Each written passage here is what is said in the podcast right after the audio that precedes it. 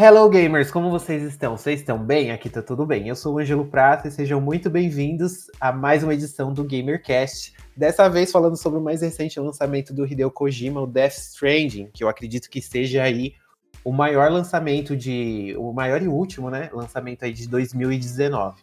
E para falar comigo sobre o jogo, sobre um pouquinho da história do Kojima, para você que não conhece, eu chamei o Felipe Demartini do New Game Plus. E aí, gente, é um prazer estar aqui. Muito feliz pelo convite aí do Ângelo. E bora falar sobre. Eu diria que esse não só é o grande lançamento do ano, como talvez um dos grandes da geração aí. Sim, eu também concordo, mas a gente vai discutir um pouquinho sobre isso já já. Lembrando que se você quiser dar sua opinião sobre o podcast ou conversar com a gente aqui, a gente lê os e-mails também na edição que a gente recebe. É só enviar um e-mail para contato@gameover.com.br e seguir a gente nas redes sociais, tudo arroba gameoverblog no Facebook, Twitter e YouTube também. Então, Felipe, a gente tem uma tradição aqui no comecinho, falar o que, que a gente está jogando no momento. É, me conte um pouco sobre o que, o que, quais são seus vícios no momento. Agora eu tô jogando, infelizmente tem coisas que eu gostaria de estar jogando pessoalmente, mas não consigo por questões de trabalho. Eu recebi o Control hoje, hum. é, comprei o Jedi Fallen Order é, nesse final de semana. Não jogou ainda? Joguei uma hora e meia agora, eu tava em live antes de vir gravar aqui. Mas aí eles vão pro fim da fila, porque por questões de trabalho agora eu tô escrevendo análise. Uh, tanto do Call of Duty Modern Warfare, que eu ainda preciso jogar mais um bocado, e hum. também no Need for Speed Heat. Então são esses dois jogos aí que estão tomando mais a minha, minha atenção no momento, assim. Ah, sim. Eu estou jogando Nioh. Nioh? É assim que fala? Nioh? Nioh? Acho que é, não sei. É. Nioh. Aí você já vê minha situação financeira quando o, meu, o jogo que eu estou jogando no momento é o que deu na PSN esse mês. Não, mas você vai, é um puta jogo, você vai gastar um tempo nele, porque Nioh é, é pros fortes. Eu já morri umas 300 mil vezes. Ah, Nioh é complicado. Aí eu desisto, aí no outro dia eu volto a jogar, aí eu avanço mais um pouquinho, aí me dá um pouquinho de esperança, aparece um bicho novo, eu morro, aí eu desisto, não quero mais jogar para voltar tudo de novo, porque é aquele jogo que você tem que ficar salvando, né? É, é assim que funciona no Souls. O Jedi Fallen Order tá com essa pegada um pouquinho, assim. Só que os checkpoints são mais amigáveis, assim. Você não volta lá atrás e tal pra... Como eu vou pegando habilidade, aí eu vou conseguindo chegar mais longe e salvar. Aí, uhum. só, nossa, só que o começo eu, eu dei uma sofrida. E teve um negócio que eu não entendi, que o tutorial eles dão depois que você jogou a introdução do jogo. Sim, sim, não. E ele é assim, eu, eu joguei ele na época que ele saiu, assim, pra ser bem sincero, eu não lembro muita coisa, porque faz alguns anos já, né? A gente joga tanta coisa, mas eu me lembro dele ser. Eu até achado ele melhor do que os Dark Souls da vida, né? Que foram que os originaram os que originaram toda essa fórmula, assim. Hum. Mas eu não sei, não lembro de por que que eu achei ele melhor. Talvez eu tenha me envolvido mais com o personagem, talvez eu tenha achado ele mais amigável. É, não eu sei. Vou, eu vou. Eu nunca joguei Dark Souls. Então, se ele for um treinamento para quando eu for entrar na franquia, menos mal, né? Já começa, já pega uma habilidade. É, eu posso estar falando bobagem aqui, mas eu acho que depois do Nioh, se você quiser subir a escadinha, seria pro Bloodborne. Ai, Bloodborne eu já joguei. Já deu é. de graça na PSN ah, também. Então você já, já, já tá em casa já. É, mas Bloodborne eu não, não passei da introdução, achei muito difícil. Ele é muito difícil. Eu fiquei eu... isso, aí eu desisti. Bloodborne eu desisti. Mas Nioh não. Não sei porquê. O Nioh, ele é menos travado. Como é aquela coisa de samurai, é uma jogabilidade menos travada, então eu consegui me desenvolver melhor no, no avançar no jogo. Sim, acho que foi isso também para mim. Sim, então temos uma outra tradição também, nossa última, antes de começar, que é uma frase motivacional, uma frase inspiradora aí para os nossos queridos ouvintes. Eu nem te avisei isso antes, né? Não, eu tô. Todo mundo é pego de surpresa nesse momento. Peraí, como é? Eu tenho que falar uma frase inspiradora? Uma frase inspiradora, motivacional, algo que você leva como mantra na sua vida, uma mensagem positiva para o jovem. Ah, eu, eu gosto muito de uma que um colega, um antigo colega de trabalho falava, que é o é o lute que lota, é o famoso corra atrás das coisas que você chega lá, sabe? Eu acho que pra, pra gente que trabalha com games e com site pequeno, podcast pequeno e tá sempre galgando aí coisas, eu acho que é, é essa, essa coisa de motivação e de manter a, a paixão viva é o que leva a gente para frente, né? Ah, é. Vamos é. trabalhar que a gente chega lá de algum, em algum lugar. Não sabemos aonde é o certo, mas a gente chega lá. Em algum lugar a gente chega com certeza. É, isso meio que tem a ver também com Death Strange, né? Essa, Sim. essa coisa motivacional, essa coisa de vai que você vai. Segue seu caminho que você vai chegar em algum lugar. É verdade tenta, não deu por aqui, tenta por ali, que de repente dá certo. Exatamente. Traça uma só, rota alternativa. Só vai que um, de um, algum jeito você chega. Exato. Fudido, caindo, mas chega. Sem bota, descalço. É, mas chega. Porta é fazer a entrega. então é nesse clima aqui motivacional, é, de coaching, que a gente começa mais uma edição do GamerCast. Welcome to the GamerCast.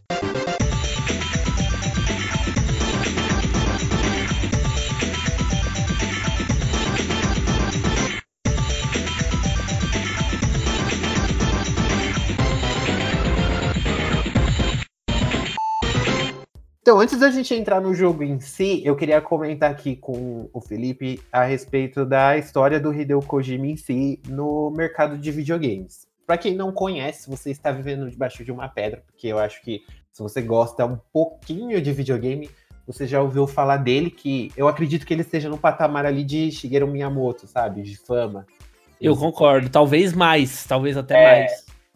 Porque ele é o criador da série Metal Gear Solid, que é, consagrou o gênero stealth, que é o furtivo, que você não sai atacando os seus inimigos, você tem que se esconder deles. E olha, pense numa inteligência artificial fodida que foram desses inimigos do Metal Gear. Não de todos os jogos em si, mas especificamente do 3. Eu estou falando que foi um saco para eu poder me acostumar com a inteligência artificial dos inimigos. É, você tem uma, uma escalada, né? De da própria inteligência artificial, os inimigos vão ficando cada vez mais. Nossa! Na medida que a tecnologia. Na medida que a tecnologia permitia, né? Ele Sim. ia se tornando cada vez mais difícil. O Sim. Metal Gear 3 realmente é uma virada forte, assim, ele é muito absurdo. Mas é um dos melhores da série também. É, no 4 eu não sofri tanto. Mas no 3, meu Deus. E ter que esperar, tipo, 5, 4 minutos ali, agachado no meio do mato, os caras parar de te procurar. Meu, não é um jogo assim que agrada todo mundo. Super realista, né? Ele. Sim. E tem a coisa da tecnologia, né? O, o, o, o, Metal Gear é muito tecnológico, mas o 3 não é. Ele se passa no passado. Então. Uma série Exato. de maracutaias ali que você fazia, você não tem, assim, na mão. Sim. E por isso que a gente tem que falar sobre o Kojima em si, pela, pela carreira dele, porque ele se destaca muito pela criatividade. Ele é um cara que ele não, é, meio que originou esse gênero é, furtivo, stealth, nos videogames. E, uhum. para quem não sabia, ele sempre quis ser cineasta. Ele sempre quis trabalhar com filmes. Assistir filmes era uma tradição na família dele. Tanto que, quando ele entrou nessa área de desenvolvimento de jogos, ele sofria bullying dos dos membros da família dele. Essa história eu acho sensacional. Porque nos anos 80, quando ele começou, é, videogame não era uma coisa assim tão consagrada. Era visto como uma boneca, tipo um brinquedo, assim, X. Não era algo como, como é nos tempos de hoje, que tem Oscar, tem tudo, ah, uhum. meu Deus, BAFTA. Não, não existia isso. E ele acabou se consolidando nisso. E essa paixão dele para o cinema acabou sendo transferida para os jogos. É, Felipe, qual que em que momento que você estava jogando um jogo do Kojima que você pensou, esse cara é foda? Eu acho que foi no Metal Gear 1. É, hoje a gente, a gente vê até. É, é até simples se você parar para pensar, né? A, a, mas aquela coisa. Aquela coisa do memory card do Psycho Mantis no primeiro Metal Gear. Eu ia falar a mesma coisa. Aquilo foi uma coisa que eu vi aquilo e falei, cara, o cara, como assim? O cara sabe o que eu, os jogos que eu jogo, sabe? Que bruxaria é essa, né? é, sabe? E, mas, mas assim, não só isso, o, o, próprio Metal Gear foi um jogo que me encantou. É, o Metal Gear Solid, né? Do PS1. Eu não, uhum. não conhecia Kojima, é, não conhecia os Metal Gears originais do MSX e tal. É, nunca tinha jogado, e aí, de repente, eu lembro das pessoas comentarem na revista, não, que o Metal Gear Solid, que o Metal Gear Solid, esse jogo furtivo onde você consegue se esconder e aí, sabe, é, todas aquelas aquelas pequenas coisas de você se você seguir de uma forma, a cena aparece dessa maneira. Se você seguir de hum. outra forma, a cena acontece de outra, outra forma. E aí, se você morre, você consegue voltar no save point. Mas se você morrer na tortura, aí não, aí é game over, sabe? Ele tá sempre mexendo com você de alguma forma e mudando aquilo que você sabe sobre o próprio jogo, assim. E hum.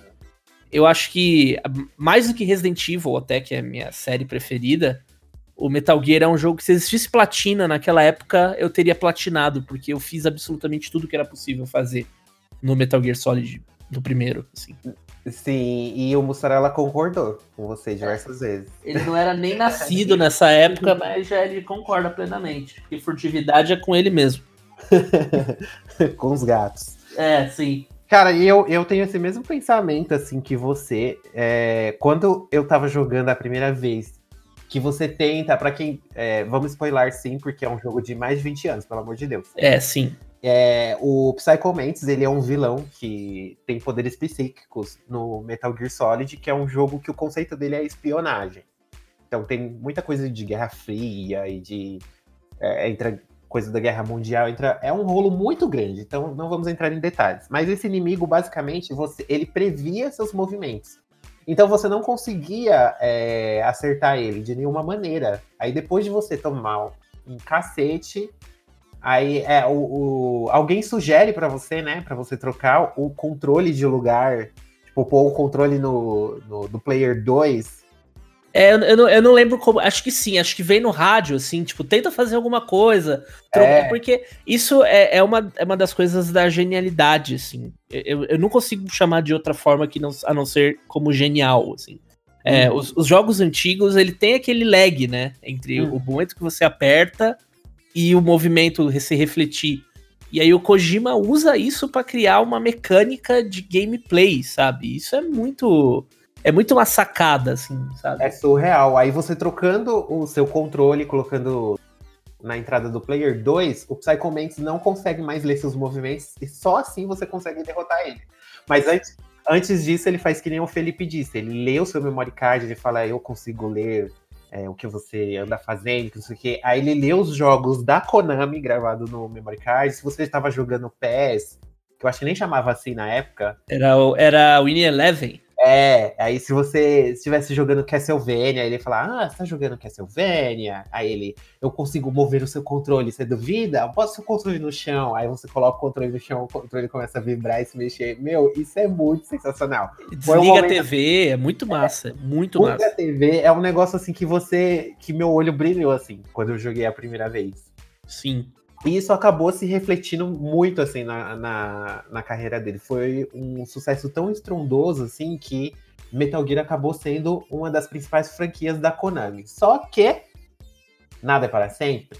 É. É, em 2015 saiu o último, segundo ele mesmo, né? Pela o... quinta vez, né? Sei lá, ele vinha dizendo que era o último, acho que desde o terceiro, assim, e sempre tinha mais um, sempre tinha mais um.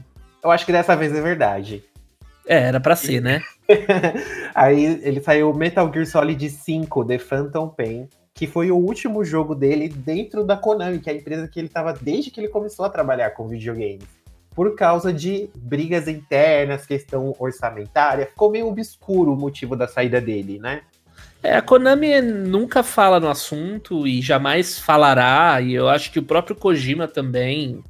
Eu acho que isso, na real, é uma, é uma coisa os japoneses são muito muito Discreto. assim, muito discretos, é tem tantos casos de devs. Agora mesmo aconteceu, a Ikumi Nakamura saiu da, da Tango e ninguém hum. sabe por quê. Ela só, então, saí, tchau. Ninguém sabe o que aconteceu. Então, essas coisas de bastidores a gente nunca fica sabendo. Existem muitos rumores, muitas coisas que são ditas, Sim. mas a gente não sabe exatamente o que rolou, né? Eles estão sendo profissionais, né? Eles escondendo toda essa questão aí. Só que a gente fica muito curioso, principalmente quando você trabalha com jornalismo de games, você quer saber um nome de peso desse, uma franquia tão grande quanto Metal Gear, acaba sendo nada. É, é porque estranho. isso afetou o próprio desenvolvimento do Metal Gear mesmo, né? Não foi Ele fez só... meio de má vontade, né? É, você percebe que o jogo meio que um, tá inacabado, talvez, não sei se essa é a palavra certa, assim. Você Eles percebe que... uma demo antes, um negócio de um, uma hora, que vocês zerem uma hora e meia no máximo. É, o, o Ground Zeroes, mas assim, o Phantom Pain mesmo, você percebe que ele parece que ele tá faltando alguma coisa, assim. Você joga ele, você parece que faltou faltou algo na história, as missões se começam a se repetir, parece que faltou um finzinho ali, sabe? Uhum. Aquela coisa do cortaram o desenvolvimento e eles lançaram o que eles tinham, assim. Uhum. É bem bizarro, é uma história... Toda essa história é muito bizarra. O Phantom Pain foi o único que eu não joguei até o final. Eu comprei aquela coletânea que tinha pro PlayStation 3. Aham, uhum, que vinha os dois, né? É, vinham todos os principais até ah, o 4. Aham, sim, sim. De Play 1 veio de. O Portable. O Portable Ops, não. Como é que chama de PSP? O. Ela... É esse mesmo, Peace Walker. Exatamente. Até o Peace Walker que me impressionou muito, que o Kojima conseguiu as mecânicas do jogo e criou uma história é, grandiosa do mesmo jeito em outro. e como ele faria num console de mesa. Eu curti bastante. E... É, esse eu não joguei. A história dele é totalmente conectada com o Metal Gear 5, segundo consta, mas eu não joguei ele. Até tenho ele aqui nessa mesma coletânea, mas não joguei. Aquela, aquele, aqueles dois que eles resgatam no Ground Zeroes, a menina uh -huh. nome e o menininho. A Paz e o Chico. Isso, eles aparecem no Peace Walker. Ah, olha aí. Essa é a ligação, então. É, eles são, eles são, eles são os personagens até importantes no Peace Walker. É que eu não vou contar para não tirar a graça. Entendi, não, eu vou chegar nele um dia. Quando você tiver um tempinho para jogar, joga porque ele tem, ele é bem simples, assim, eles são cenários, são cenários bem limitados uhum. em comparação com os outros que você sai andando assim, não livremente, se escondendo, mas é grande. É, nesse não, são missões em cenários assim mais fechados e, mas ficou muito legal. E as, e as cutscenes, em vez de ser é, em CGI, né? Elas uhum. são em quadrinhos. Olha só. É muito legal. Pra, tudo isso para otimizar pros, pro PSP, que não era um sistema tão avançado na época, né? E ele tá em HD pro PlayStation 3. Se você achar essa coletânea, eu acho que vale muito a pena. Não, eu tenho ela aqui. Eu você tenho, tem? é só, é só ah. questão de assim, nunca peguei para jogar. Eu tenho a do PS3 lá, a Legacy Collection. Ah, sim. Inclusive autografada pelo Kojima, da BGS, de dois anos atrás. Sim, Kojima, inclusive, ele autografou uma folha. É que eu não fui né, nesse dia que eu tava trabalhando, mas um amigo meu foi, assim, em nome do blog, ele até é, autografou também uma folhinha com o nosso logotipo. Massa. Kojima foi sim, uma simpatia pura naquele ano, foi bonito. Ele é. Inclusive, ele ganhou um prêmio também, né, de BGS aquele ano.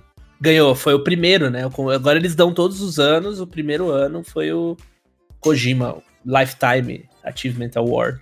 Isso. E, aí o que, que aconteceu? Depois dessa saída do Kojima da Konami, ele ficou alguns meses desolado, né? Não sabia o que, que ia ser do estúdio dele, a Kojima Production, só que a Sony lhe estendeu a mão Mentira, né? Eu tô falando assim como se a Sony fosse super condescendente, mas é tudo business. É, é eles viram, viram que a galinha dos ovos de ouro tava solta. Tava livre lá. É. Quem, pegar, quem pegar primeiro, né? A Exatamente. Logo, logo, mexeu os pauzinhos, assim, que ficou sabendo que o Kojima é, saiu. E eu acredito que tenha sido uma exigência dele que o estúdio seja independente.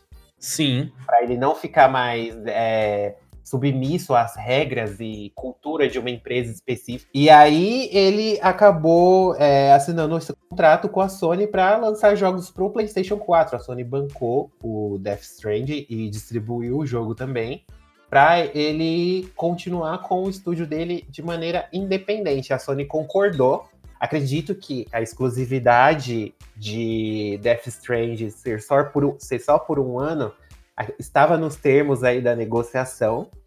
Ah, com certeza. Só o timing da revelação é que não foi dos melhores, né? É. O, o, você divulgar que vai sair pro PC antes dele sair pro PS4, eu achei que foi complicado. Muita gente deixou de comprar. Até que eles, eles seguraram bastante, né? Porque o, o jogo já foi anunciado há uns três anos. É, já era de se esperar, né? Que ele fosse sair é, pro, pro PC, mas eu achei que assim, o. Tava todo mundo naquela expectativa de sair os já, né? Já vindo pro lançamento. Todo mundo na expectativa, não, os reviews vão sair essa semana. E aí os, os vídeos e não sei o que. Aí de repente, sabe, vem a notícia uhum. de que ele vai sair pro PC. E aí tá todo mundo esperando a versão PS4. De repente, não, PC. Sabe, não é aquela coisa da Rockstar de lança pro PS4, Xbox, depois faz a versão de PC. Uhum. É, uma coisa de cada vez, sabe? É, tipo, ah, eu, deixa o povo pedir primeiro, né? É, é mesmo que, que todo mundo. Sair. Mesmo que todo mundo saiba, sabe? Mantenha o mistério. Eu achei um. Assim, não, não que tenha afetado as vendas, porque vendeu que nem pão quente. Uhum. Mas eu achei um pouco estranho o timing dessa revelação. Sim, sim. Um pouco antes de lançar é, é, é meio esquisito mesmo. É, sim, acho que faltou. Teve uma falta de. Ninguém pensava, não pensaram, pô. Complicado, enfim. Poxa, Sony, quantos vocês pagam pro PR de vocês? Me contrata. É, sim, exatamente, sabe? Deixa marcado dessa forma. Só se for uma exigência no contrato também. A gente também não sabe. Essas coisas é, a gente nunca sabe. O Kojima, ele quer ficar livre. É, então, sim, com, sim. Com o dinheiro que ele ganhar com Death Strange, quanto mais livre ele conseguir ficar para poder fazer as coisas dele, melhor. Porque ah, sim. Esse jogo, muito provavelmente, isso aqui é especulação, tá? Fontes, as vozes da minha cabeça. Fique bem claro. Uhum. Que a Sony bancou. E ele deve estar, tá, assim, é, traumatizado depois do que aconteceu com a Konami, né? Ele deve estar. Uhum. Tá, não, não deve querer de jeito nenhum abrir mão de absolutamente nada. Uhum. Ele quer então, fazer tudo, tudo na, da, do jeito dele. E eu tava assistindo um vídeo dos bastidores de Death Stranding, ele põe a mão em tudo. Põe. Tudo. Desde a trilha sonora, tipo, as texturas, tipo, ele senta na, do lado da pessoa e fala, o que você tá fazendo? Ah, Sim. eu quero desse jeito.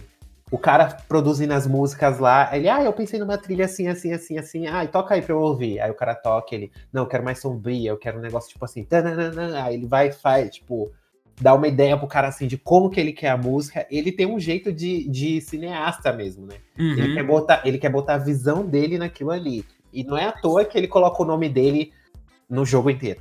É, desenvolvido por Hideo Kojima. Direção, Hideo Kojima. Música, Hideo Kojima. Tudo, Hideo Kojima. É, ele tem dedo dele em absolutamente tudo, né? Sim. Tava pensando aqui, tentando assim, tipo, ele só não é. Pelo menos essa é sensação que eu tenho. Ele não é um cara da, da técnica da coisa. Ele, uhum. Eu tenho a sensação que ele não se mete com o motor gráfico, é, ele não se mete com a tecnologia. O, o negócio dele é a linguagem. Uhum. É a música, é a câmera, é o diálogo, é a forma como as ideias vão ser expostas. Então, você, jogando Death Stranding, você sente a marca do Kojima em todas essas coisas, mas você também percebe que existe um, um limite de até onde ele vai, assim. É, eu posso tá também especulando aqui, mas aquela coisa assim, ele se mete onde ele sabe que ele tem uma noção, porque na jogabilidade, por exemplo, você sente que teve o dedo dele e a jogabilidade é um dos pontos que ele tropeça um pouquinho, na minha opinião, assim. Ele dá uma, uma, uma bagunçada ali.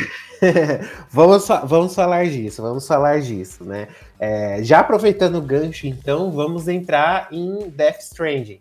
Porque se você jogou qualquer. Se você não jogou nenhum jogo do Kojima, Death Stranding vai ser uma experiência totalmente nova para você. Sim, sem dúvida. Se você já jogou Death, é, é, de Hideo, algum jogo do Hideo Kojima, mesmo se você não soubesse que Death Stranding fosse produzido por ele, você ia falar: Nossa, parece um jogo do Hideo Kojima. Uhum. Porque tem muitas características dele que ficaram consagradas por causa dos jogos anteriores que ele produziu. E poucos diretores de jogos têm uma marca registrada. E ele é muito parecido com o Metal Gear 5, inclusive. Você sente muita coisa do Metal Gear 5 no, no, no Death Stranding. Isso é bem engraçado. Foi. Não sei se foi você que comentou que os menus também. Os menus os... parecem. Os menus, a forma de você lidar com o mapa. Os sons. É, os, os sons, sim. A, a, própria movimentação. Ele não, não, não ser muito rápido, ele ser mais realista na movimentação. É, todo o cenário é, acidentado, né? O, o Metal Gear 5 tinha essa, essa coisa bem também do cenário, assim, O uhum. cenário ser um elemento para furtividade. No caso do Death Stranding, não é para furtividade, é para outra coisa. Mas o cenário também faz parte da ação. Ele não é só um cenário, não é só um, um plano de fundo.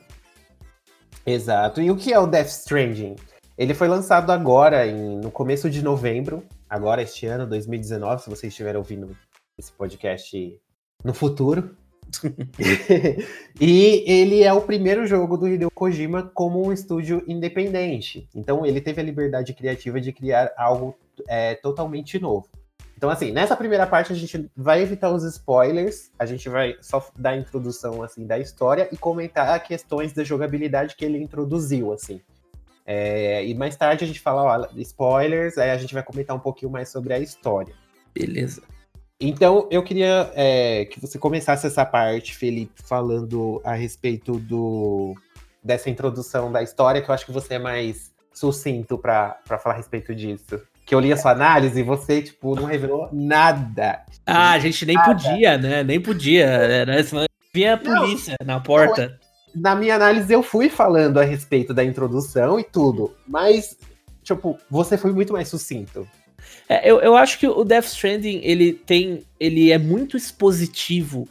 E é, é, muito, é muito engraçado você ver isso num, num jogo em uma época como a nossa, em que tudo parece que tem que ser ágil e rápido. E você, sabe, já comparando com o que tá mais fresco na minha cabeça, o Jedi Fallen Order, sabe? Hum. A motivação pra perseguição do personagem, ela surge em 3 minutos de jogo acontece e começou o jogo, sabe? O Death Stranding, você tá com 10, 12 horas de jogo e ele ainda tá te liberando coisas. Uhum. Ele tem dois grandes momentos introdutórios que levam horas. As primeiras uhum. duas horas são praticamente só cutscenes. É, é importante lembrar que Kojima é apaixonado por cinema. É, sim. Todos os jogos dele têm cutscenes gigantescas. Se você é. não tá com paciência, talvez esse não, não seja o momento para você jogar. É, não, você vai lá, é, é, aquela cutscene que desliga o controle, que o controle hum. desliga para economizar energia, de tanto tempo que você fica sem mexer nele. E aí ele tem aquela longa exposição sobre o mundo, quem são esses personagens, quem é o Sam, e a presidente, e o próprio Death Stranding, que é um evento, é, como que está a Terra, aí você anda um pouquinho, você vai daqui ali. Aí hum. tem mais 15 minutos de cutscene. E aí depois, quando as cutscenes, quando ele já te expôs o mundo e ele levou o tempo que ele achava necessário para fazer duas isso. horas. É, é. aí ele te joga na jogabilidade. E aí você tem, por exemplo, o, o metade do capítulo 2 ali, o capítulo 3, gigantesco, é enorme. Só de gameplay. Você entregando coisas, é, são as duas grandes os dois grandes pilares expositivos, assim. Ele te apresenta a história e depois ele te apresenta toda a jogabilidade. E aí, no fim desse capítulo, ele une essas coisas. E aí o jogo, podemos dizer assim, o jogo realmente começa depois de oito horas, assim. Uhum, que era uma, era uma coisa que o Kojima já dizia antes do lançamento, né? O Death Stranding engrena na décima hora. E é sim. é verdade, sim, é verdade. E e é o tipo da coisa que você não entende nada, né? Até ali. É, é um jogo que não tem pressa. Não, não, não tem pressa.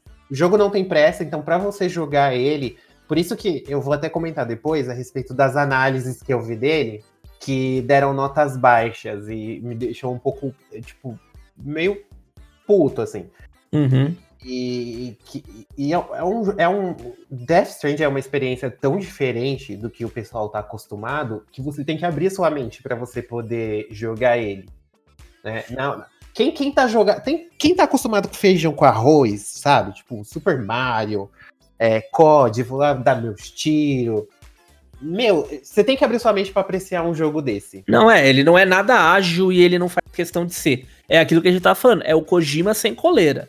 É o Kojima fazendo as coisas exatamente do jeito que ele quer fazer, sem ninguém dizendo assim: olha, nem todo mundo vai gostar disso aí. Não, ele faz do jeito dele e bora lá. Uhum. Então eu, eu, eu entendo quem diz, quem não curte, quem acha que é lento, porque realmente é. Eu não uhum. tiro a razão de quem diz. Mas eu acho que quando a proposta, o cara se propõe a fazer isso, ele vai até o final. É isso que o Kojima faz. Aí é só a questão é se você está disposto a comprar a proposta dele ou não. Se você uhum. não compra, tudo bem também. Não é o tipo de jogo que você vai curtir. Mas ele vai até o final na proposta e ele não faz nenhum tipo de. De ele não te dá nenhum tipo de regalia. Ao ponto de ficar exaustivo, assim. Você tem coisas que são ditas inúmeras vezes, repetidas, cinco, seis, sete vezes. Os mesmos conceitos e ele tem aquela coisa. Aquela coisa do anime, sabe? De. Uhum. Um personagem te diz uma coisa e aí depois vem outro personagem e te diz exatamente a mesma coisa com outras palavras. e aí vem o terceiro personagem e te fala a mesma coisa de novo com outras palavras. Ele é Nossa, muito. Sabe que eu lembrei agora da dublagem dos Cavaleiros do Zodíaco que eu tava assistindo agora na Netflix? É! Fala, é o golpe da. Essa é a ilha da Rainha da Morte. Aí fala, o quê? Ilha da Rainha da Morte? É, a Ilha da Rainha da Morte. Aí, tipo, três vezes a mesma coisa. Exatamente. Aí passa quatro episódios explicando o que, que é a porra da ilha. É exatamente isso que o Kojima faz. Ele não tem o menor pudor de te expor e te bater com os conceitos o tempo inteiro, o tempo inteiro, toda hora vem alguém ao, ao ponto de, assim, nós tivemos grandes maratonas com o Death Stranding por causa do embargo e da necessidade de trabalho. Ao ponto de eu perceber assim, esse não é um jogo para você jogar 7, 8 horas seguidos, sabe? Uhum. Ele é um uhum. jogo que ele suga as suas forças. Quase tanto quanto as dos personagens. É um jogo para ser jogado muito devagar. Sim. Ele porque ele é ele, ele, parece que ele tá sempre te lembrando da sua missão, é até de forma repetitiva, sabe? E ele fica lembrando o tempo inteiro, então, também que a gente tem que descansar, né? Pô, Sim. Olha, não é melhor você dar uma descansada agora? Você já andou muito. Ele fala pro personagem, você já andou demais. Aí quando você olha no relógio, você já tá, tipo, 4, 5 horas que você tá jogando e você fez duas entregas. Sim, sim. Por isso que, por isso que é massa, assim, tipo, o jogo saiu no dia 8, nós estamos gravando aqui duas semanas depois, quase. Muita gente não terminou. Tá jogando desde o dia do lançamento e não terminou o jogo ainda.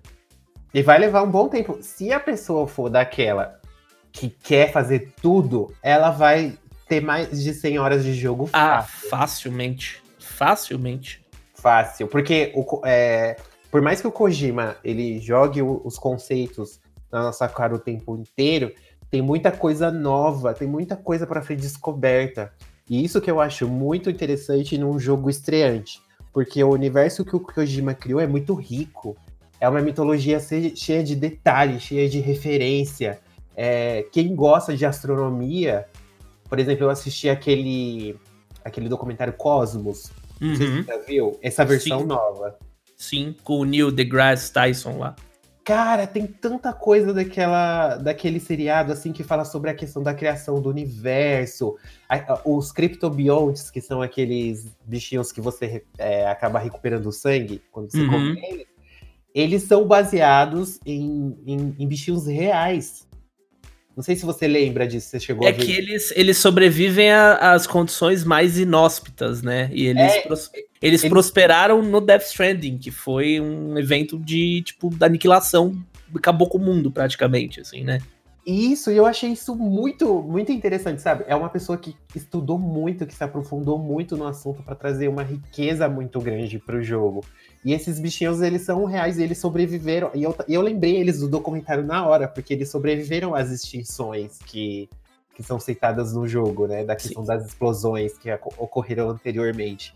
Não, e é muito legal que assim, que nem você tá falando, essa, de, de acordo com a bagagem que você tem, você tem um entendimento maior ou menor do jogo na medida que ele vai te apresentando as coisas. Uhum. Isso vai desde se você acompanhou só os trailers ou se você viu absolutamente tudo que foi divulgado, até leitura e filme e documentário e mil coisas que ele traz, assim. Porque isso também é uma, uma outra coisa. O, a primeira metade do jogo, ele só tá te jogando coisa. Ele só Sim. tá te jogando conceito. E é engraçado que, da mesma forma como ele é muito expositivo com tudo, ele também não faz muita questão de te explicar. É, isso que eu ia falar também. Ele, é, ao mesmo tempo, você ainda tá sem entender nada. Você tá jogando, você tá entrando em um mundo em que a, a, os personagens daquele mundo sabem de tudo. Mas é. você que tá jogando não sabe de nada. É como se você estivesse chegando no meio de uma conversa, assim. Aí eles resolvem comentar com você, ai, lembra quando aconteceu tal coisa? As é. pessoas ficaram tão tristes que não sei o quê, só que, tipo, você não lembra, porque você é um jogador, você acabou de chegar nesse mundo. Exatamente. Aí, e aí, aos, aos, poucos, ele vai também te jogando as, as, os ganchinhos da história. E aí vai se formando aquela coisa. Eu, eu achei incrível, assim. A hora que a história começou a acontecer, eu falei, nossa, agora Agora vai. Puta, Sim. agora o jogo tá incrível. Eu achei. A, a, história foi de longe o que mais me encantou no Death Stranding, de todos os aspectos dele. E eu tenho um parênteses para fazer também em relação ao Kojima por causa disso, porque é, apesar de Metal Gear Solid ser um jogo genial, a história dele é uma viagem. Tem umas coisas, tipo, ah, tem umas coisas no Metal Gear Solid que, tipo, não dava, não desce, sabe? Sim, ele é, ele, é, ele é fora da realidade, né? Ele Nossa, é... você fala, mano, aquele rolê do braço, eu não vou entrar em detalhe para não estragar a experiência, mas aquele uhum. lance do implante do braço. É, ele foi. Ele, ele vai dar umas viajadas. Não, mano, não tem nada a ver aquilo lá. Ah, eu, eu, tipo, eu tava prestando atenção na história. Eu falei, não. Kojima tava muito louco quando ele escreveu isso daqui, porque não é possível. Só que em Death Stranding, não é, parece que ele, ele teve muito mais cuidado, sabe, com a questão da história em si, para deixar o enredo ao mesmo tempo misterioso, com bastante conteúdo e se revelando aos poucos, assim, para você ter o interesse de chegar ao final, porque, é, como a gente falou, é uma jornada exaustiva. Sim, extenuante, longa, difícil, ele não, ele não te facilita. Porque mesmo quando você libera um upgrade um veículo, o que quer que seja, ele também te amplia o desafio. Então você tá sempre ali uhum. no, no, seu limite, sabe? Você tá sempre, parece que a, a, ao, a, na, na, beirada da exaustão, assim, o tempo inteiro. É sempre muito difícil, muito penoso. E eu achei isso também, é essa, é aquela coisa que a gente falou no começo, você sempre tem que pensar com o ambiente, a melhor forma de fazer as coisas. O que, que você já passou, o que, que você se lembra do jogo? Quais é. equipamentos são os melhores para levar? O que, que você tem usado mais? O que, que você está deixando de usar que pode ser útil? E uma experiência legal para você perceber isso é você ter jogado o seu jogo e finalizado e uma pessoa aleatória, assim, um conhecido seu, pega esse jogo é, e você bota ele para jogar sem vo e você não fala nada, você só observa. Uhum. Você vê que aquela pessoa tá tendo uma experiência totalmente diferente, sabe? Com o jogo. O caminho que ela fez é diferente. Ela descobriu uma coisa que você não descobriu, sabe? Um caminho que você. Tipo, eu, uma amiga minha tá jogando, depois que eu zerei, aí ela vem aqui em casa, ela sempre vem aqui e começa. E já tá quase no final já. Aí ela começou a jogar, putz, eu não vi isso. Nossa, eu não fiz isso. Tipo, e ela, e ela tá tendo uma experiência totalmente diferente da minha, assim. Eu acho isso, isso muito bacana. E sabe, às vezes umas coisas óbvias. Por exemplo, eu fiz, eu fiz duas lives dele, joguei bastante tempo e tal. Em algum momento da live eu devo ter comentado sobre um trecho ali, da metade pro final do jogo, em que você tá numa área de neve, né? É. Que é de longe o trecho mais lento e difícil do jogo, de você fazer todas as coisas, porque o terreno é muito acidentado, é muito íngreme, tá nevando e tem fantasma para todos os lados, enfim. Uhum. E aí, ele, eu, eu, devo ter comentado na live, sei lá, não lembro, porque fica duas horas falando sem parar, né? Complicado de lembrar de tudo. Mas eu devo ter comentado desse que eu achei difícil, isso e tal. E aí veio um, um, um, um espectador e comentou assim hoje, tipo, ah, é só usar as tirolesas. Eu fiz tudo aquilo ali com tirolesa Fui ligando, fiz uma rota mais ou menos entre todos os pontos e aí foi simples. Aí sabe aquela coisa tipo, claro, é óbvio. Eu deveria ter colocado tirolesa no negócio inteiro. E por que, que eu não fiz isso? Porque eu não pensei, sabe? Sabe qual é o mais incrível de você estar tá me contando isso? Que isso foi o que eu fiz. A primeira coisa que eu comecei a andar naquele inferninho de neve foi o quê? Vou colocar tirolesas aqui em todos os lugares. E aí eu fiz essa ligação dos pontos. Só que a minha amiga não ela ficou insistindo que ela ia passar com carro ou moto na neve, tipo, custe o que custar, sabe? Ela quebrou muita cabeça com isso. Eu também. E aí depois eu falei, não, então o melhor caminho é ir a pé. Então eu vou com Sim. os esqueletos de resistência. O esqueleto que ele. Ele também te dá um esqueleto de terreno, né? Bem naquela hora. Sim, ele, você... não, ele não carrega tanto peso, mas ele, é, ele se, se, equilibra muito melhor e você trupica menos. E quando você tá andando na neve, a bateria dele gasta menos também, porque ele se locomove melhor. Exatamente. Aí eu, tipo, não, vou então com o esqueleto de terreno, vou a pé. E aí eu ia devagar, ia afundando na neve, Instalando as tirolesas. E aí, não, eu não instalei tirolesa. Eu esqueci das tirolesas. A, hoje que eu fui me tocar, tipo, caralho, as tirolesas, eu devia ter feito isso, como eu sou burro, Foi. sabe? Eu fiz isso no meu jogo, eu liguei. Todos esses da neve estão todos ligados é, por tirolesa. Pra eu Nossa, por lá. ficou facílimo, né? De fazer. Ficou, ficou, ficou bem legal. O ruim é que você tem que pegar uma carga de cada vez, porque são, como é muito pesado as cargas que eles pedem mais pro final do jogo, e você não tem mais à disposição o veículo, então você tem que, tipo, escolher bem o peso ali que você vai levar e fazer uma entrega de cada vez. Não dá pra você pegar várias, que nem quando você tá com o carro. Quando você pega o é. um caminhãozinho lá, você se acha. Você Nossa, você pegar enche... aqui uma tonelada e vamos embora. É, você enche aquilo de coisa e só vai, né? E pior que a gente nem comentou o que, que o Sam faz, o protagonista. É, se você está ouvindo é, é, agora pois... você está confuso, mas o que, que eles estão falando é que o jogo, a base do jogo, assim, se você pegar Death Stranding no seu, no seu conceito mais cru, ele é um jogo de entregas, porque como teve o cataclisma, o mundo acabou, as pessoas perderam o contato umas com as outras, elas vivem isoladas, ou em cidades ou em abrigos subterrâneos. E a única coisa de manter esse contato, de levar suprimentos, é por esses entregadores que se arriscam a é, caminhar por esse mundo. E o Sam é um deles. Por isso que a gente fala dessa questão de, de fazer entregas e tal. Só que tem uma galerinha do mal, que eu acho que é do mal, que fica resumindo o jogo a um Uber Eats Simulator, iFood Simulator. É, eu acho que é pobre, né? Você resumir o jogo a um simulador de entregas. Uhum. Mas ele, a grande mecânica do jogo é realmente você ficar indo de um lugar para o outro fazendo entregas. Mas todo o jogo, se você pega ele no seu conceito mais cru, ele é uma coisa imbecil. É, sim, é, é tirinho, né? Jogo de tiro. É carrinhos sim. dando volta num circuito. Dando volta na pista. É, é isso. Você pega, você pega de, é, Need for Speed, o Horizon. É, não é Horizon, é. É, o Forza Horizon. Forza Horizon é o quê? O carro dando volta na pista. É, é isso. Sim. Você, resu você resume o jogo a isso, você tá sendo meio babacão. É, concordo. Eu acho que eu, é, não é só isso. Nunca é apenas isso. Às vezes é, né? Mas não é nesse caso. Uhum. Não, porque ele. É, é aí que eu, a gente espera, né, que você que esteja ouvindo isso, que perceba a genialidade da coisa.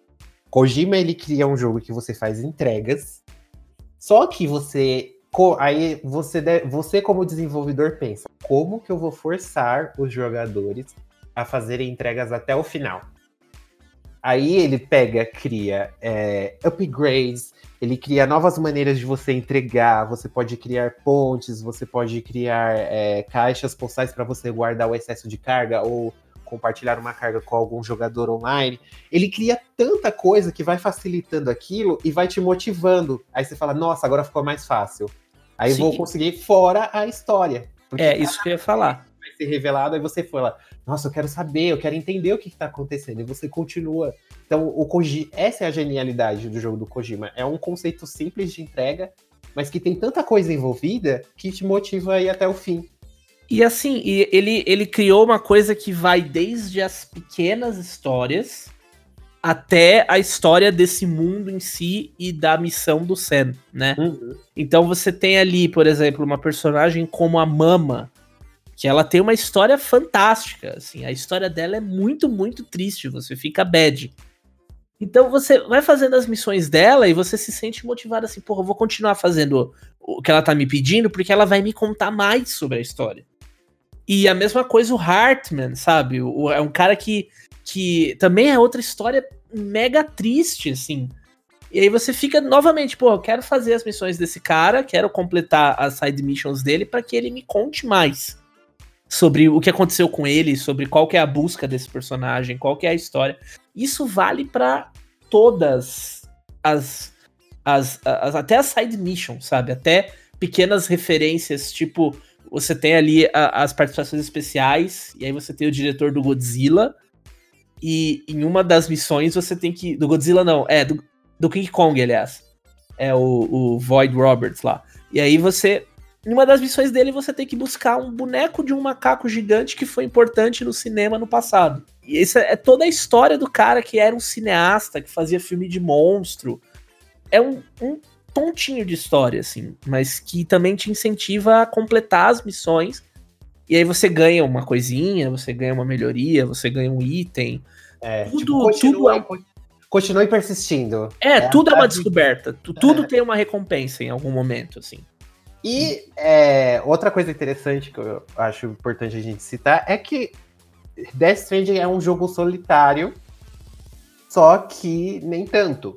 Porque ele, o modo online dele também mostra a genialidade do Kojima. Porque Sim. você não tem interação direta com outros jogadores, mas você vê rastros de todo mundo que passou por aquele trajeto. Porque se a pessoa construir uma ponte para poder é, ficar mais fácil de passar ali, quando você se conecta ali na rede daquele lugar, você vai ver aquela ponte. Aí vai aparecer o nome da pessoa, você vai falar assim, graças a Deus tem essa ponte aqui. Senão ia ter que dar uma puta volta e você dá um like na ponte da pessoa. Você dá, tipo, um incentivo. E a pessoa fica feliz com você. Sim, isso, isso também gera reflexos no jogo da pessoa, né? O like é meio que o sistema de experiência, né? Sim, porque quanto mais ponto de é, que o jogo você ganha, vai ganhar experiências em, em vários aspectos, mais é, tempo de entrega, é, é quantidade de carga, essa carga estava muito danificada, e tem uma que é o elo social. Se você uhum. ganha mais pontos de elo social, ou seja, para ganhar pontos de elo social, você tem que fornecer materiais que ajudem outras pessoas, construções ou itens tem que ser deixados em lugares assim que você sabe, putz, alguém vai passar aqui, alguém vai precisar. E aí vo você ganha pontos de elo social, e quanto mais você ajuda essas pessoas, mais você é ajudado. E isso para mim é uma das coisas mais. Aí já falando de piração e metáfora, uma das tantas metáforas que ele joga, é essa coisa: você tá numa missão de reconectar o mundo, uhum. é, religando as pessoas e 90% do tempo você não vê ninguém. Mesmo quando você tá conversando com alguém, é um holograma. Você tem pouquíssimo contato direto com, com qualquer personagem que seja. É, é, é muito raro. Chega, você chega a brilhar, brilhar o olho quando alguém encosta no Sam. Sim. Fala para ele que tudo vai ficar bem, porque você fica o tempo inteiro andando sozinho no mundo, fugindo de ladrão de carga. E aí você chega para completar e o cara não aperta nem sua mão porque ele tá dentro lá do bunker, escondido, com medo do que tem do lado de fora, sabe? Sim, isso que eu acho muito bacana também. E muito genial. Eu vou usar essa palavra genial, porque Kojima é uma pessoa genial. Uhum. Que é, em meio a jogos de zumbis que estão sendo feitos a exaustão, jogos de tiro que estão sendo feitos aí à torta e à direita, chega uma coisa que ninguém nunca viu uma coisa Sim. nova, uma, um conceito diferente, uma coisa que você não, você não tem que sair matando as pessoas, sabe? Você, você tem que em vez de colocar um jogador contra o outro, ele coloca os jogadores para se ajudarem. Você ajuda pessoas que você nunca viu, sabe? É tipo, quando eu construí uma ponte num lugar que é de difícil acesso, eu, eu pensei assim, putz, alguém vai precisar, sabe? Eu tô me Sim. preocupando com alguém que eu não conheço, eu tô me preocupando com alguém que eu nunca vou ver na vida, sabe? E é uma coisa que é tão, tá tão necessária não só no mundo, mas eu acho que na comunidade gamer como um todo, que é muito tóxica, é muito chata e, e as pessoas não se importam mais umas coisas, xinga mesmo, passa a perna no outro mesmo. E olha o que o Kojima traz pra gente. Ele traz um jogo sobre ajudar o outro, sobre se preocupar com o próximo. É, essa é a grande mensagem do Death Stranding mesmo. É essa essa comunicação entre, entre pessoas mesmo. Essa ligação que vai além de só fazer lá o, as pontezinhas de Wi-Fi, né? Que ele tá te pedindo para conectar. Vai muito além mesmo. Essa coisa de você. Eu me fodi aqui, mas vou fazer com que outros não se fodam tanto. Exato. é basicamente que, que a gente acaba fazendo. E isso é genial. Não tem outra palavra para descrever. É, que, que outro designer de jogos que, que pensaria nisso, assim, que teria uma ideia, que teve uma ideia como essa até hoje? Quantos anos já tem a indústria de videogame, sabe? Você para pra pensar na história, a gente não sai, a maioria, não, não tô dizendo que não tem mais criatividade criatividade no mundo acabou. Mas a maioria dos jogos da indústria é mais do mesmo. Não só, tipo, em videogames, mas você vê livros, você vê televisão, filmes, é muito mais do mesmo. E aí, de novo, você tem aquilo que também eu vou repetir bastante, que é o Kojima sem coleira. É uhum. a Sony dando um cheque em branco com o Kojima e falando assim: faz o seu. O cara, ele não precisa, não precisa ter essa preocupação igual a maioria dos jogos tem, que assim, não, isso precisa ser. Isso precisa ser comercializável. Esse jogo precisa ter um personagem assim, assim, assim, porque isso vai se relacionar com quem tá jogando. É, a mecânica tem que ser de tal forma, tal forma, tal forma, porque senão as pessoas não vão querer comprar. Não, o Kojima fez do jeito dele. Exato. Ele teve Quando... uma carta branca para fazer do jeito dele quando você dá uma liberdade pro, pro criador, né? Pro artista. E ainda tem gente que diz que videogame não é arte. Gente, como? É, não, não isso, isso aí, o Death Stranding é mais uma de tantas, né? Esse, esse papo nem deveria existir mais. Então, ainda existe. E sabe que uma coisa que eu reparei é que a maioria do pessoal que fala isso não joga videogame. É, sim. Vê como algo menor, né? É a mesma coisa que, tipo, a pessoa vira e fala: ah, funk não é cultura, a pessoa não escuta funk. É, é exatamente. É, ai, tal coisa não é cinema. A pessoa nunca assistiu o filme, sabe? Uhum. É uma coisa assim, a pessoa. Antes a gente tem que, tipo, se abrir mais para as coisas, para tentar entender aquilo. É, em vez de, de, se fechar na nossa. É, tudo bem, se você gosta da, da tradicional receita de bolo, não tem problema. Você gosta. Ah, eu gosto só de Super Mario, eu jogo só Super Mario e Candy Crush no celular. Não tem problema. Mas não tente diminuir a importância ou a, a, relevância, né, de outras obras, porque você não não tá dentro daquilo que você costuma jogar, daquilo que você gosta, que é o que muita gente está fazendo com Death Stranding. Eu acho Sim. que a gente já pode entrar nessa parte do, das análises dele, né, dos reviews. Tem muita gente que mete o pau só por ser Kojima, né? Tipo, é do Kojima, então eu vou eu vou, vou falar mal. É aquela grandes fenômenos que recebem um escrutínio muito maior e isso sempre acontece.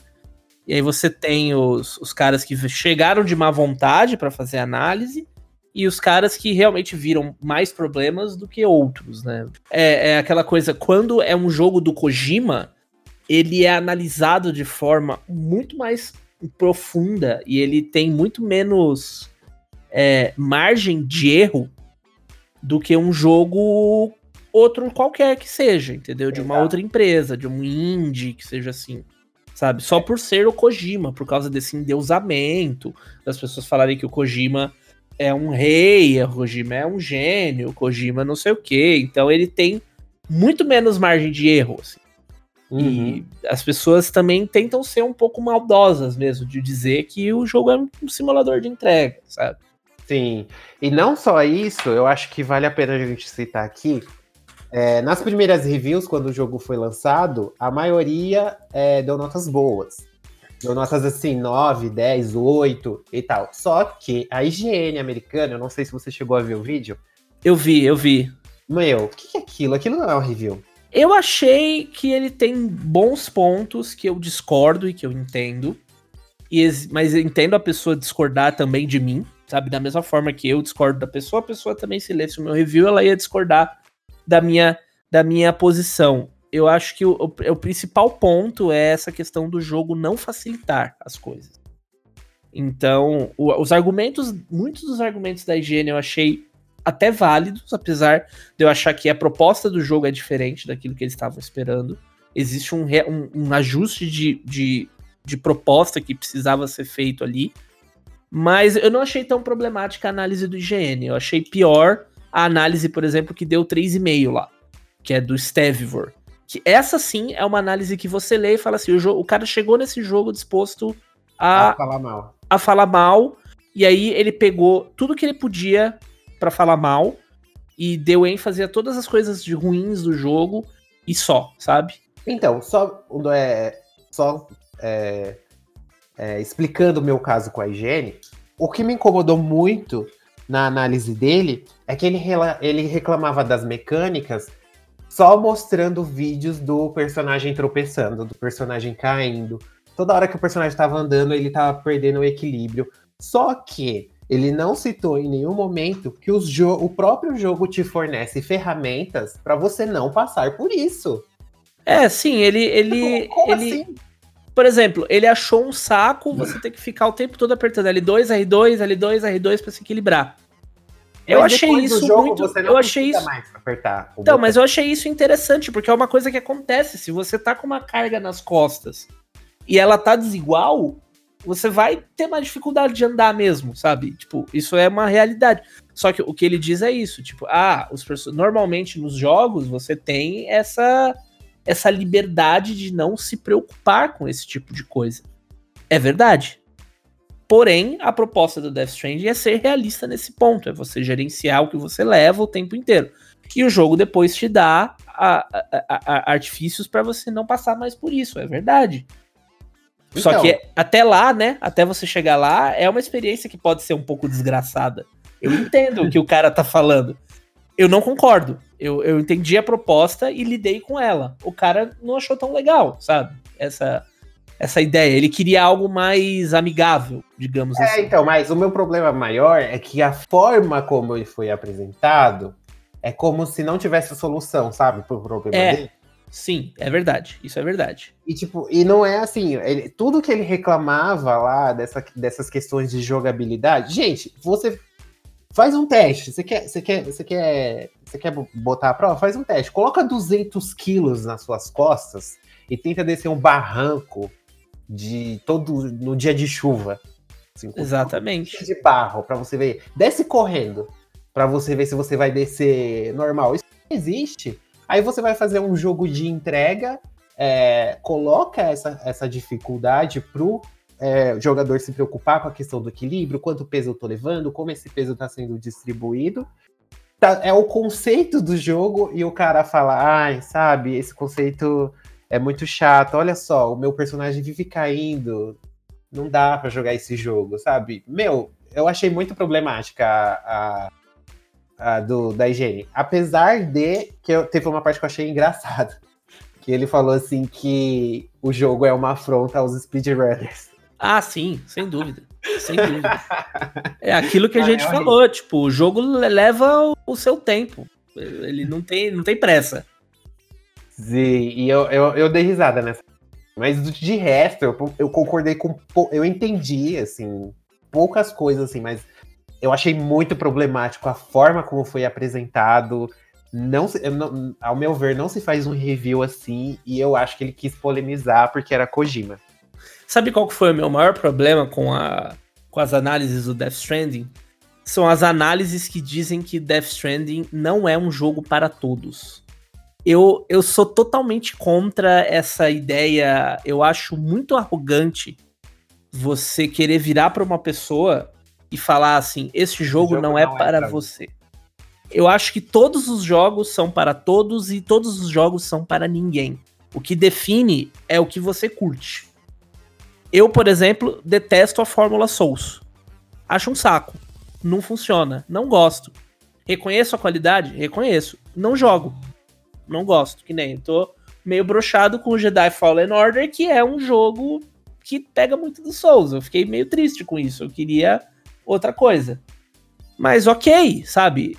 O cara não vai dizer assim, ah não, você. O, o, é, o Souls é um jogo grande demais para você. Sai daqui, entendeu? Hum. O Death Stranding não. Tipo, ele é um jogo grande demais para mentes pequenas. Não, não tem essa, sabe? Tem o gosto e tem o jogo. E aí, se ele se encaixa com o seu gosto ou não. E, fim. Então, mas é, eu entendo quando as pessoas falam isso, que ele não é um jogo para todo que é muito mais essa questão do conceito, sabe? Não, nem todo mundo vai absorver o jogo é, na sua. Não na sua totalidade, mas tipo, no, no seu maior âmbito possível. Sabe, entender a proposta de profundamente. Que nem, que nem a gente tava comentando. Teve gente que olhou o gameplay e falou: hum, é um Uber Eats Simulator. Então, mas isso não faz a pessoa que olha e fala assim: ah, esse jogo não é para mim. Eu gosto de algo mais casual e mais rápido. Tudo bem, sabe? Isso não faz com que essa pessoa seja, por exemplo, inferior ao cara que, que nem nós aqui, que prestamos atenção e absorvemos todas as coisas do Death Stranding, entendeu? Eu acho que existe. Isso é, é a própria fala do jogo, sabe? São abismos sociais que estão sendo criados dentro de uma coisa que, na verdade, é acessível para todo mundo, entendeu? Que as pessoas que deveriam ir lá e experimentar e ver se, se, se dialoga com elas ou não. Mas o caso da análise, ela não seria um, justamente para isso, para dizer, olha, isso aqui é um negócio tão diferente que se você seu gosto é mais para esse lado, muito provavelmente você não vai gostar. Não, eu concordo. Assim, tipo, o jogo ele é para um determinado tipo de público, por exemplo.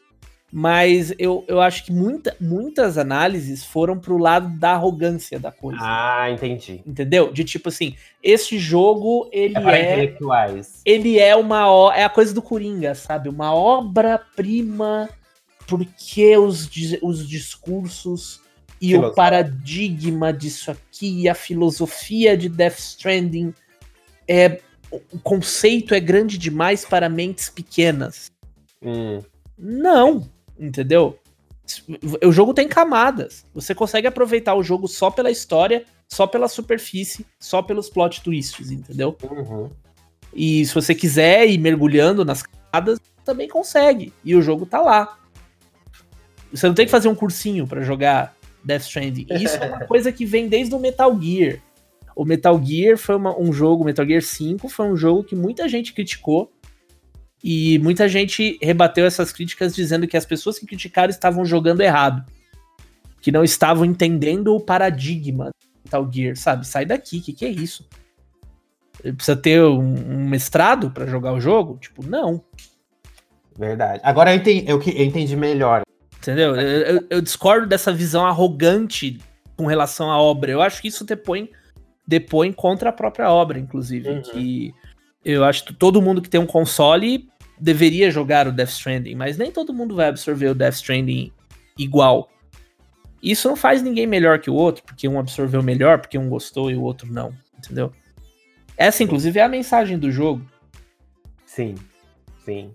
Compreendi, compreendi. É que eu tive que, tipo, entrar no seu pensamento pra eu entender essa questão. Uh -huh. Sim. Por quê? Por quê também? Porque eu coloquei isso na minha análise. É. Não com essa arrogância, mas eu, eu, eu, eu expliquei, tipo, se o seu, se o seu gênero de jogo que você se atrai mais, foi que nem eu te expliquei. Se o gênero que você se identifica mais for assim, assim, assado, talvez esse gênero não te atraia tanto. Mas eu expliquei também por que a experiência é muito válida, para você dar uma Sim. chance pro diferente. Eu acho que isso que a gente, quando a gente pega um, um jogo é, que nem Death Stranding, assim, que é muito único, que, que a gente incentive as pessoas a conhecerem, a dar uma chance, não ficar com preconceito.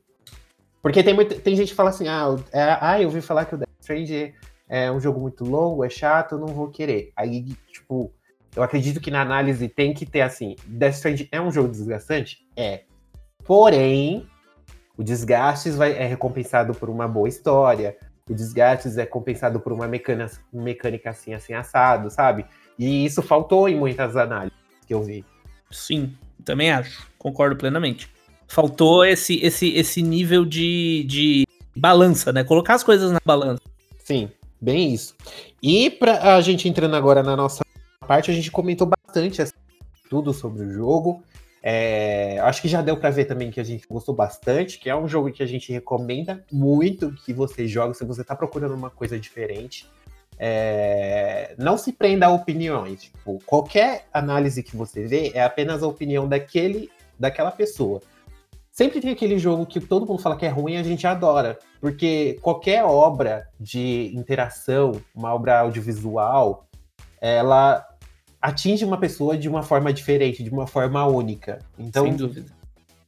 É, se, é, vá mais pela sua própria intuição e o seu orçamento também, né? Não é claro, dólar a quatro e pouco por aí. É, se você realmente quer é, entrar nessa experiência. Aqui a gente apresentou diversos pontos que tem no jogo, inclusive comentou coisas que, que não ficaram muito boas, que nem a questão da mecânica, a questão da análise da higiene, que deu uma ênfase nisso uma forma que eu achei meio torta. Mas é, tire suas próprias conclusões, que é uma coisa muito é uma coisa muito interessante assim, quando é uma obra que meio que divide assim a, a, os jogadores. E eu acho que agora a gente pode entrar na, na última parte, que é a parte de spoilers, para a gente comentar um pouquinho sobre a história. Sim, que a gente tá, tá desviando da história, né, loucamente. Estamos desviando da história e é o principal atrativo do jogo. Então, se você ainda não jogou Death Stranding e quer jogar, então eu sugiro que você pare uh, de ouvir é, o GamerCast agora. Siga a gente nas redes sociais, arroba GameOverblog. Siga também o New Game Plus, o NGP. Por favor, NGame Plus em todas as redes. NGame Plus em todas as redes. E depois você volta aqui para ver a parte da história, tá bom? Para você ouvir os comentários do que a gente falou. Então vamos lá, vamos falar agora sobre a história de Train, que é uma viagem bem louca, mas Nossa. ao mesmo tempo muito, muito da hora. Ele, ele tem umas, que, umas duas ou três viradas de cabeça, uns dois momentos assim que ele pega e vira as coisas de cabeça para baixo. Acho que sim, né?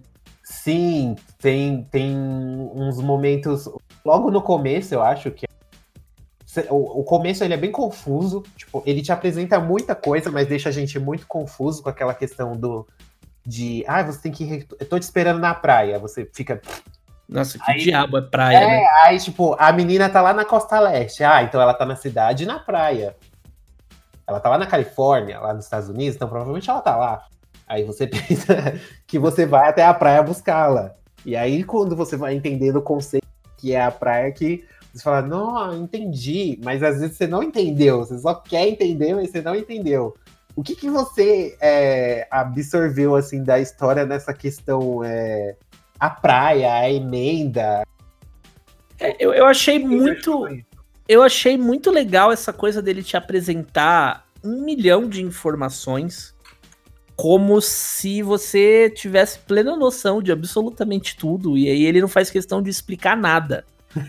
e aí você você vai encaixando o, as pecinhas na medida em que os diálogos e as coisas vão acontecendo, assim. Eu acho que até a metade é, eu tava muito assim, nossa, eu não faço a menor ideia do que tô acontecendo, do que tá acontecendo.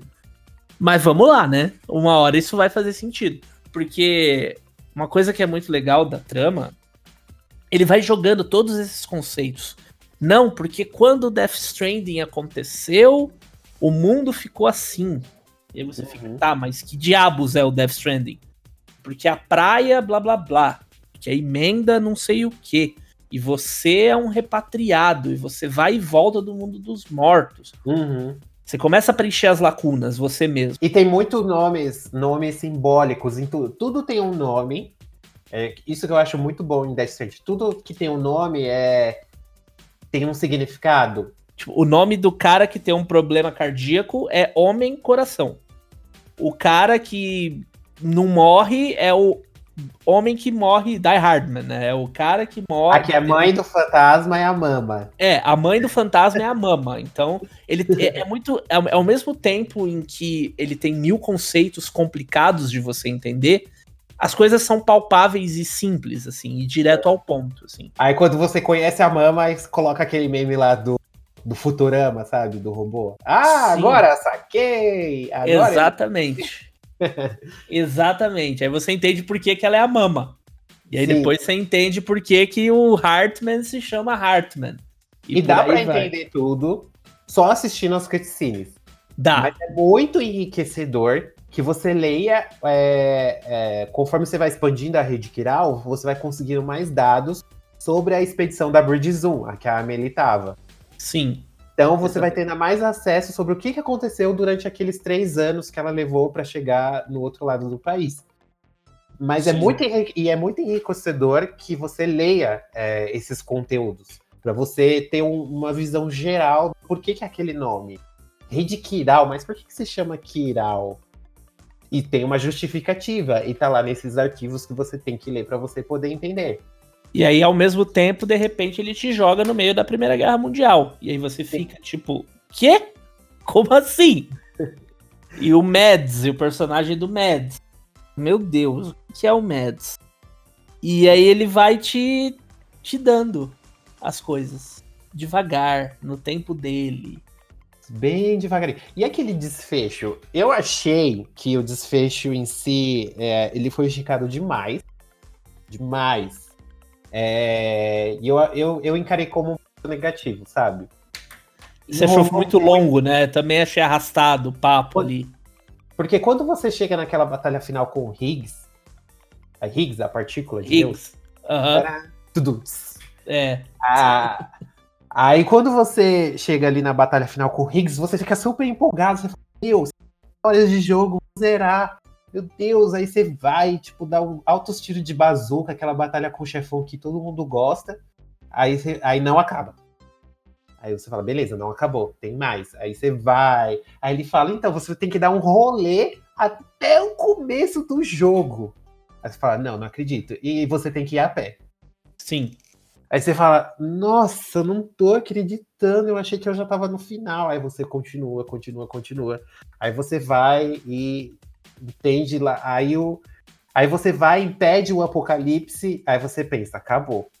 Mas não explicou tudo. Será que vai explicar na sequência? Vai explicar no 2? Não, o jogo não acabou ainda. Tem mais uma cutscene com um pouquinho de interatividade de gameplay para você poder entender o conceito todo. Aí, no fim de tudo, que explicou tudo, que amarrou todas as pontas soltas, aí você fala, aí põe o meme do Futurama de novo. Ah, agora eu saquei. E aí ele te joga um plot twist no final ainda, né? Na cena pós-créditos, ele ainda te joga um plot twist sobre o bebê.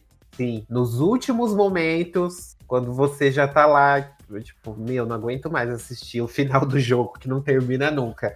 Aí ele te ferra a sua cabeça.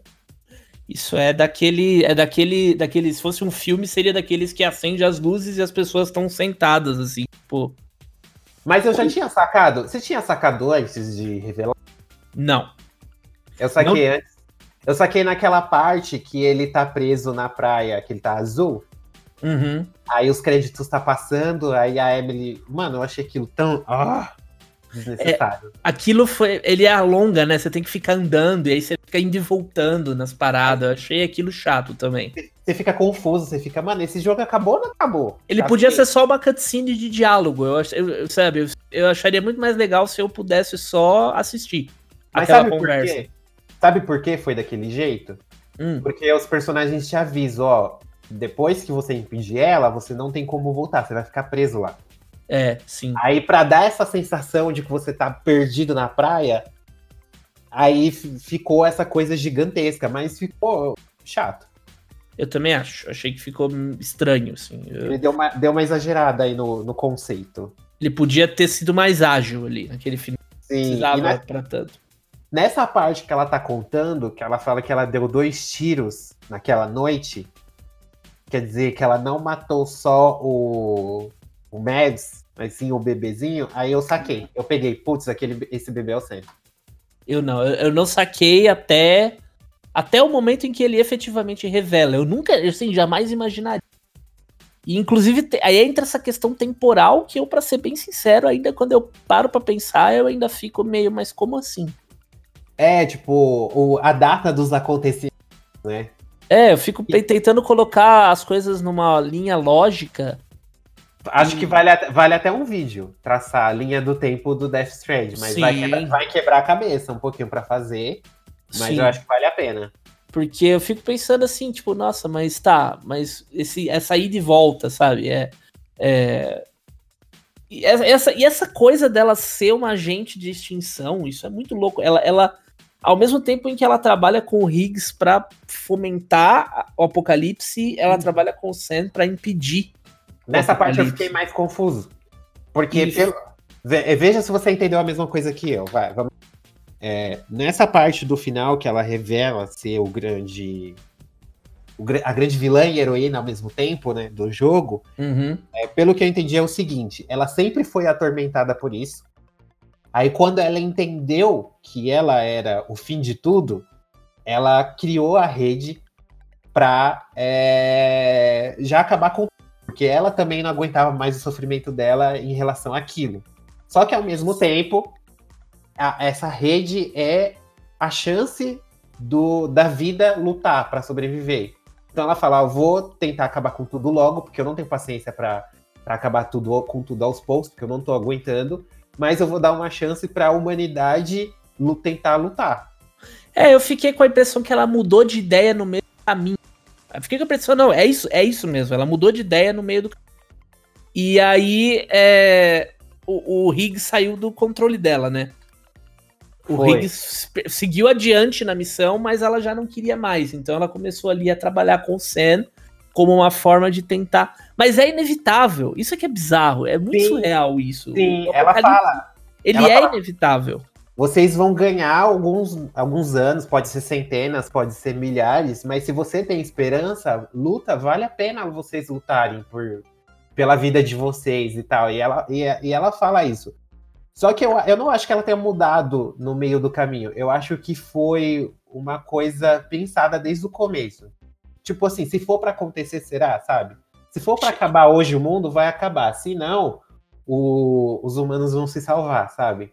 É uma ideia quase depressiva, se você parar para pensar assim, tipo, Sim. Não, não importa o que você faça, o apocalipse vai acontecer, não interessa.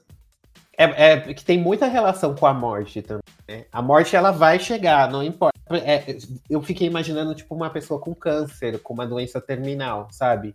É, olha, você vai tomar esse remédio, você vai fazer essa químio, mas você vai ganhar seis meses de vida, mais um ano de vida. Vale a pena você lutar por esse ano de vida? Vai depender de você. É, pois mas é. Mas é inevitável o que vai acontecer com você. Aí você fica se questionando, sabe? Tipo, é, vale a pena você lutar até o final.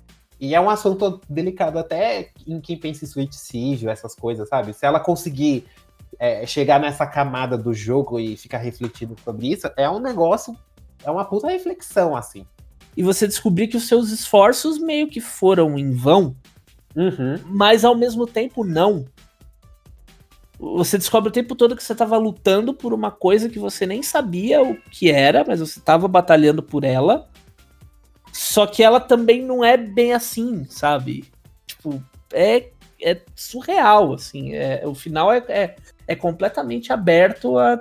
A interpretação. Ele não tem cliffhanger, né? Mas ele é um final completamente aberto à interpretação. Até no sentido de, tipo, valeu a pena você uhum. ter feito tudo isso para chegar nesse, nesse objetivo.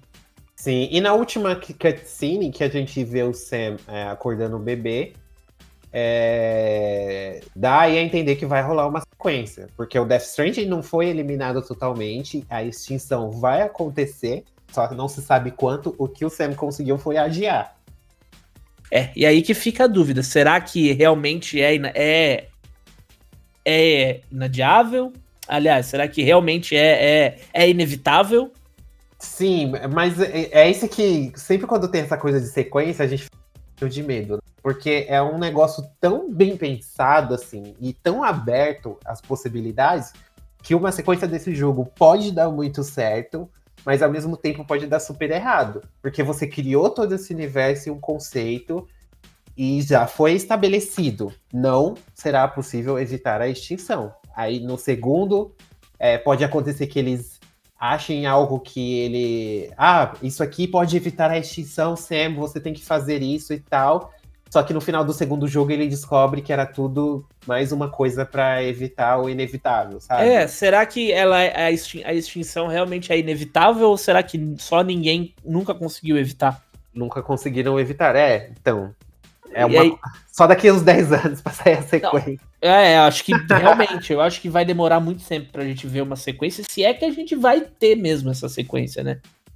O jogo abre abre essa possibilidade, mas ao mesmo tempo eu não sei não. Sim, sim. Essa minha amiga que tá jogando, inclusive, ela é uma das que gosta de feijão com arroz, sabe? Do básico. Aquela história que você entende tudo. Então que eu já tô até vendo no final, eu discutindo com ela, tentando explicar assim, que ela vai ficar, não entendi, não entendi.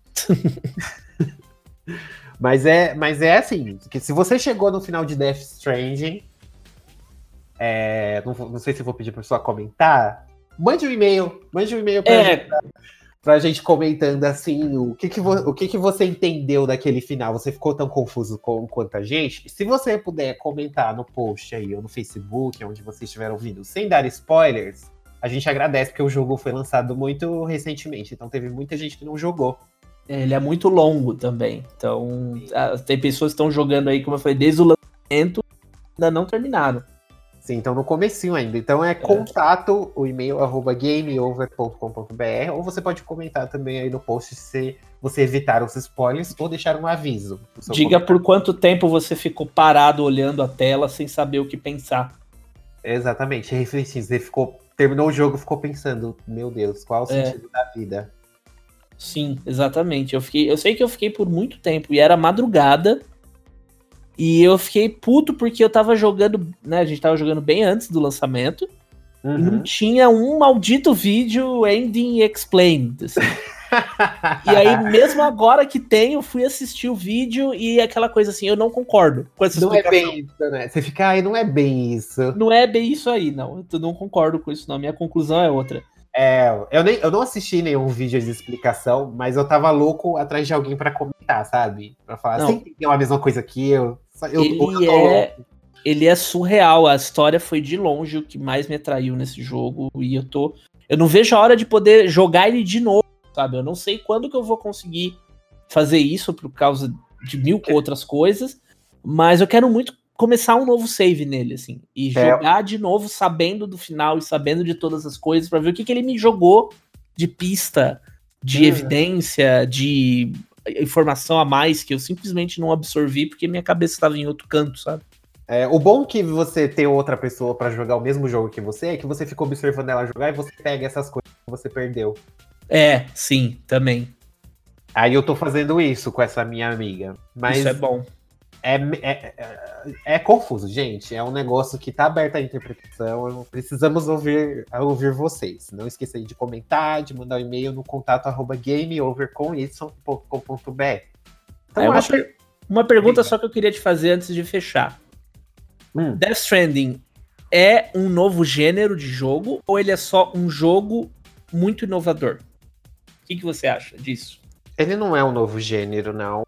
Porque ele se utiliza de várias coisas que já existem. Ele só mistura. Eu li sua, eu li sua análise, eu, eu vi essa parte que você falou, que o Kojima falou, vou inventar um novo gênero. Querido, dá uma segurada aí. É, eu tô perguntando isso para todo mundo e eu concordo, é, como eu falei na análise, tipo, ele é, ele é, é como uma pessoa inventar um prato novo uhum. com base em ingredientes já existentes, assim. Uhum. Ele não tem Porque... nada de, dentro do, do, do coração do Death Stranding não tem nada que seja absolutamente novo que você Já tem jogo de entrega? Já existe jogo de entrega? Existe, o Euro Truck Simulator, maravilhoso. Então, não Sabe? criou só esse só esse gênero que eu não tinha jogado ainda, porque o resto eu já tinha visto em todos os outros jogos, Kojima. Euro Truck Simulator é exatamente a mesma premissa. Você pegar uma carga no ponto A e entregar ela no ponto B. Só que ele é um jogo de. um simulador de caminhão, basicamente. É. Não, ele. Ele, ele viajou muito. Eu acho que o sucesso sub, subiu a cabeça. É, não, essa coisa de ah, só as pessoas só vão entender daqui 10 anos, isso não. Mas eu acho que esses elementos nunca foram misturados dessa forma.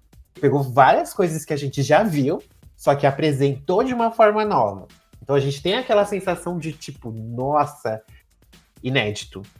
Mas não é. Se você parar pra pegar, tipo, ah, jogo de tiro em terceira pessoa. É o que mais tem. A stealth. Aí você tem que se esconder no mato. É, é não. E eu tô muito curioso para ver, assim, o que que... O que que os outros vão fazer? O que que o resto do mercado vai fazer com relação a essas coisas que o... Que o Kojima trouxe? Como é, o que, que vai vir de jogo agora na, vem nos primeiros anos da nova geração, que a é. galera vai se inspirar no Death Stranding? O que, que vai ficar do Death Stranding? Eu, que é isso que faz o Death Stranding uma obra-prima. Né? A forma como ele apresentou, porque qual que é o conceito de obra-prima? É algo único que nunca foi feito antes. A forma como ele apresentou os elementos que ele colocou naquele jogo nunca foi feita antes. Então, isso faz de Death Stranding, Death Stranding uma obra-prima. E, e, quando a gente vai fazer a análise dele, a gente não tem como citar uma referência de um jogo em si, de um jogo específico. A gente fala, ah, esse elemento a gente encontra no jogo tal, esse elemento a gente encontra no jogo tal. Mas a gente não pode falar, tipo, ah, FIFA é igual a PES. É, exatamente. Falar isso com Death Stranding, porque é algo muito inédito. É, não assim, tem na... as bases fundamentais dele são são diferentes assim. Sim, e por isso que, que é, é uma obra-prima, sim. E ele vai ser usado como referência no futuro, não tenho dúvidas. Também não tenho dúvidas, não. Também acho. Então é isso, gente. A gente conversou bastante aqui, ó. Deu pra gente abordar tudo praticamente sobre o jogo. Se a gente esqueceu alguma coisa aí, não deixe de comentar o que você achou. Se te esclareceu, se você teve a certeza que Death Stranding não vale a pena o investimento, se você teve a curiosidade, a gente aguçou sua curiosidade o suficiente para você poder comprar. Não se esqueça de comentar aí deixar, é, e mandar sua mensagem para nós. Como dá para perceber pela nossa confusão, nós já terminamos o jogo e ainda há muito a ser dito porque a, a coisa é complexa. Sim, tem muita então... coisa ainda que a gente que a gente precisa entender. É, exatamente. Então é isso, gente. Felipe, muito obrigado por ter aceito o convite. Um prazer sempre que precisar sempre que quiser, sempre que tiver coisas a dizer, estamos aí para falar groselha. pode, pode deixar, que se tiver mais algum debate aí sobre temas confusos. Beleza, tá bom, ótimo. Adorei. Aí, eu te chamo pra gente deixar as pessoas mais confusas ainda. Maravilha, é assim que eu trabalho. Então é isso, gente. Muito obrigado por terem escutado o podcast. Um beijo, cheiro e até a próxima edição. Dá tchau, Felipe. Oh, achei que você ia encerrar. Tchau, gente. Obrigado.